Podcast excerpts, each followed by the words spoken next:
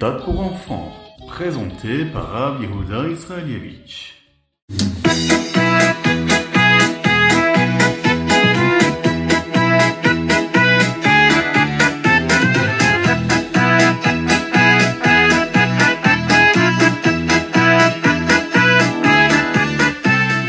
Erev Shabbat Kodesh. Le Shabbat arrive, tout le monde est prêt, on va à la choule, on va se préparer à faire la tfila. Et là, nous prononçons le Lechadodi.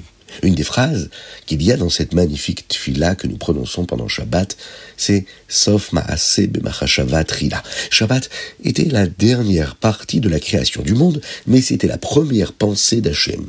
Hachem voulait depuis le tout début que la création se termine avec Shabbat. C'est également ce que l'on peut retrouver à propos de la Géoula. Le Shabbat, en effet, est un aperçu de la Géoula. Bien que la Géoula arrive à la toute fin du temps du monde, elle est Machashavat et Chila. C'est-à-dire que dans l'esprit d'Hachem, elle est venue en premier. Akadosh Baruch a planifié dès le début que Shabbat viendrait à la fin. La Géoula est la raison pour laquelle Hachem a créé le monde. On peut d'ailleurs réfléchir à cela lorsque nous lisons ou pensons dans nos esprits au premier verset du Chumash Bereshit. Bereshit au commencement. Bara Elohim quand Hachem a créé, et Hashamaim, les cieux, et Haaretz, la terre. C'est le premier verset de la Torah et il traite du début de la création du monde.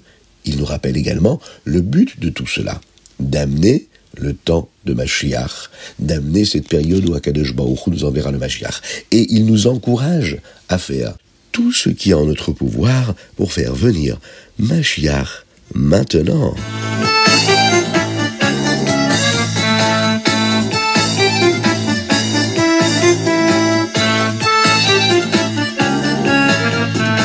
Bokertov les bonjour à toutes et à tous, infiniment heureux de vous retrouver pour partager avec vous le Ritati du jour. Aujourd'hui, nous sommes le Yudalef Kislev 5784, le 11 Kislev.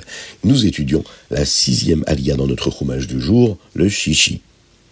Comme il était temps de partir, Yaakov commence son voyage de retour vers Eretz Israël, vers son père Yitzhak. Il emporte tous les animaux et l'argent qu'il avait gagné. Lavan, lui, était parti tondre ses moutons alors il n'était pas à la maison. Rachel va emporter les idoles de son père, espérant qu'il l'arrêtera de servir la Avodazara. Yaakov ne dit pas à la vanne qu'il part et qu'il s'enfuit avec toute sa famille et toutes ses affaires. Il veut que ce soit très clair. Il avait quitté Eretz Israël pour se marier, pour avoir des enfants qui accompliraient le travail d'Hachem dans ce monde. Il va donc placer ses enfants devant, bien que ce soit généralement plus respectueux de laisser partir les parents en premier. Trois jours plus tard, Lavan découvre que Yaakov s'est enfui. Il prend sa famille et il décide de le poursuivre. Il va le rattraper à Ar-Gilad. Hachem apparaît à Lavan dans un rêve et lui dit de ne pas essayer d'être mauvais avec Yaakov, car Yaakov ne lui fait plus confiance. Lavan est très contrarié contre Yaakov. Tu m'as trompé, et tu es parti avec mes filles comme si elles étaient des prisonnières de guerre.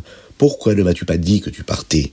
Je t'aurais organisé une fête d'adieu avec de la musique et comme ça, tu ne m'as même pas donné la chance d'embrasser mes petits-enfants. Ce n'est pas gentil ce que tu as fait.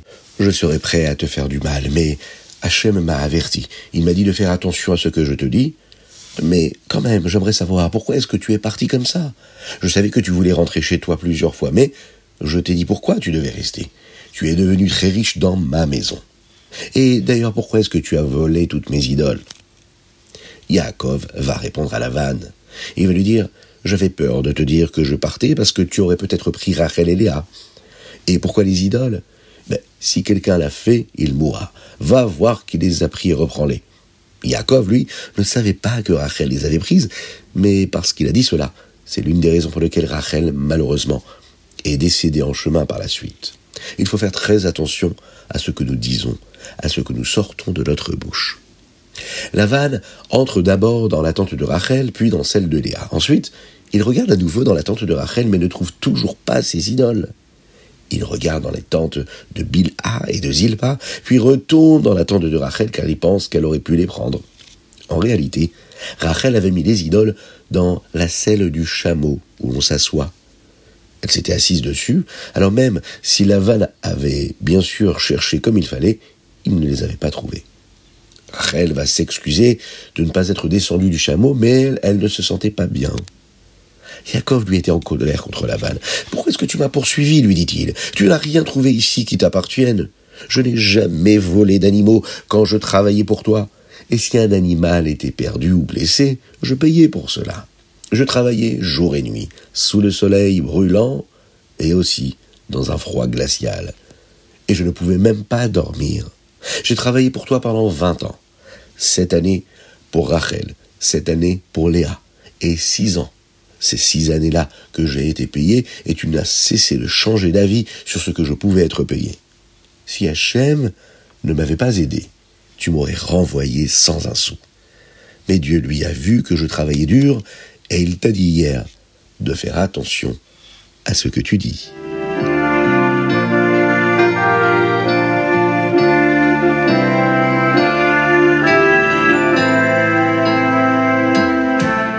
Nous passons au Teilim mais juste avant, nous allons mettre une pièce, non pas une pièce, deux pièces dans la Tzedaka euh, pour faire venir Mashiach, parce qu'aujourd'hui nous en mettons une pour aujourd'hui, mais aussi pour Shabbat Kodesh. Parce qu'une petite pièce dans la Tzedaka, eh bien, Mashiach arrivera très rapidement grâce à cela.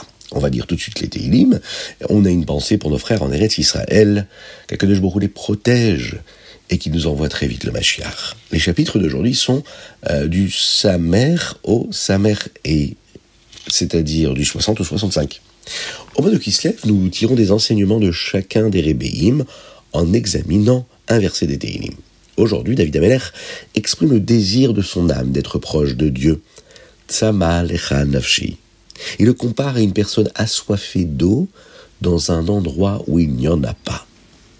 Le rabbi explique que lorsqu'une personne a une soif extrême et qu'elle n'a pas d'eau, eh bien lorsqu'elle obtient enfin de l'eau, elle lui paraît délicieuse, bien meilleure que n'importe quelle autre eau qu'elle aurait pu boire un autre jour. Il en va de même lorsque l'âme se sent loin d'Hachem pendant la période de la galoute de l'exil, et elle a vraiment soif de se sentir proche. Ensuite, lorsqu'elle étudie la Torah et accomplit les mitzvot, et se sent proche d'Hachem, elle se sent mieux que jamais.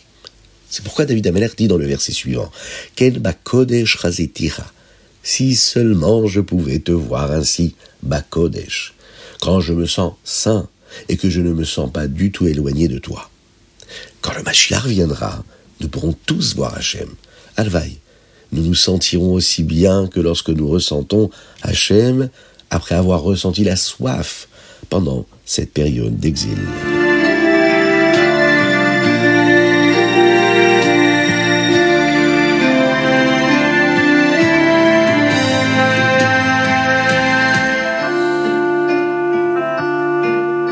Le Tanya. Dans le Tanya du jour, nous étudions toujours le Kuntra Sacharon et le Rabbi Shnozalman nous explique pourquoi il a dit certaines choses dans le Tanya avec un long pile-poule. On peut voir d'ici à quel point tout dans le Tanya est précis, que le Hadmorazaken avait une très bonne raison et bien réfléchie pour laquelle il a écrit cette chose-là et pas une autre, ce mot-là et pas un autre, cette lettre-là et pas une autre lettre. Dans le Shulchan Aruch du Hadmorazaken, il y a aussi un Kuntra Sacharon, on appelle ça le Kuntra Sacharon, où il explique pourquoi il a dit certains éléments dans le Shulchan avec un long pilpoul, c'est-à-dire une grande explication. Un pilpoul, c'est un ensemble de questions, de réponses et de preuves, comme dans la Gemara, dans le Talmud. Le Siman Dalet du Kuntra Sacharon est un long pilpoul qui comprend une explication euh, au sujet d'une question que nous pouvons avoir et qui est très importante. Pourquoi faire une mitzvah ou étudier les lois d'une mitzvah c'est plus grand que la kavana et le sentiment de proximité avec Hachem. Le rabbi Zalman a dit que les lois sont spéciales parce qu'elles viennent de la chorma de Dieu, de la sagesse de Dieu. Oui, quand on étudie la Torah, qu'on étudie la halacha, on s'attache à la sagesse qu'il y a dans les lois que nous sommes en train d'étudier. Aujourd'hui, le rabbi Zalman pose une question. Il dit, la kavana et la spiritualité, elles, ne viennent-elles pas aussi de la sagesse de Dieu, de la chorma? Donc, a priori, c'est le même niveau. La réponse est que oui, bien sûr, mais qu'il existe différents niveaux de Chorma et différentes façons dont elle s'exprime. Le rabbi Shneur Zalman l'explique avec une profondeur de la chassidoute qui peut être difficile à comprendre sans étudier pendant longtemps. Par exemple, vous devez savoir quelque chose quand vous serez prêt à l'apprendre. Allez, Nefesh, Ruach, Neshama sont des niveaux de la Neshama. Mais ce sont aussi des noms pour différents niveaux des mondes spirituels que nous pouvons découvrir dans la Kabbalah et la Chassidut.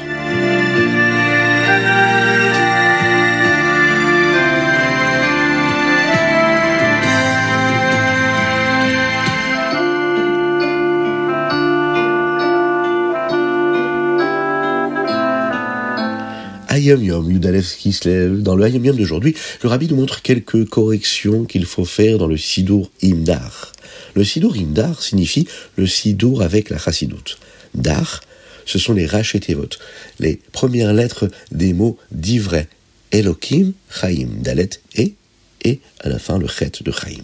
Les paroles d'un Dieu vivant, qui se réfèrent à la Torah en général et spécifiquement à la Chassidut. Avec les paroles de la Tfila, il contient également euh, ce livre-là des Mahamarim, des discours du Rabbi Shlomo Zalman qui ont été notés par le Admour Saï. C'est assez impressionnant. En de nombreux endroits, il y a tellement de chassidut que ces quelques mots de tfilot s'y inscrivent au début des textes qui sont expliqués. Le Sidour a été publié juste après la Istalkut, c'est-à-dire le moment où le rabbi Shlomo Zalman est monté chez Akadosh Baruch au début de la Nessiout, du moment où le Admor Saï, son fils, a pris, lui, les responsabilités qu'il est devenu le rabbi de la Chassidut Rabad. Le Sidour Imdar a été le premier livre de Chassidut Rabad publié juste après le Tanya.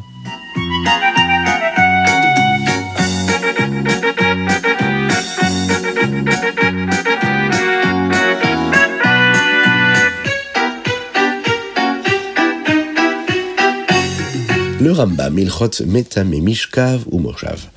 Dans le Rambam d'aujourd'hui, nous en apprenons davantage sur le type de personnes qui ont une touma corporelle, une impureté corporelle, sur la façon dont elles rendent d'autres choses impures et sur euh, qui on peut faire confiance hein, pour être prudent avec cette, cette impureté-là. Dans le dixième chapitre, on apprend euh, celui qui est probablement tamé et celui qui est probablement tahor. Un juif qui ne connaît pas tant de Torah, ce qu'on appelle un am est probablement tamé. Il est probablement impur car il n'a probablement pas connu toutes les halachot, toutes les lois qui lui permettraient de rester pur. Mais si une personne le souhaite, elle peut devenir un chaver. Un chaver, c'est ce qu'on appelle une personne qui fait attention à rester toujours pur. Dans le Père Yudalef, il y a des moments où nous faisons confiance à, à c'est-à-dire une personne qui ne connaît pas la Torah, et on le croit lorsqu'il dit que quelque chose est pur. Par exemple, euh, les Shalosh Regalim. Pendant les trois grandes refaites, eh bien, nous disons que chaque juif est comme un travers, c'est-à-dire que tout le monde devient pur pour aller au Beth Amikdash, alors nous leur faisons confiance pour dire que eux aussi, et tout ce qu'ils ont touché, est resté pur. Perek Yudbet, le Rambam lui nous dit ici, euh, et nous donne hein, les halachot de ce qui se passe si un, un Maharetz garde quelque chose de pur pour une autre personne, et disons-nous que ces choses-là sont probablement devenues impures parce qu'il les a gardées lui, ou pas. C'est ce que nous pouvons voir et développer dans ce onzième chapitre.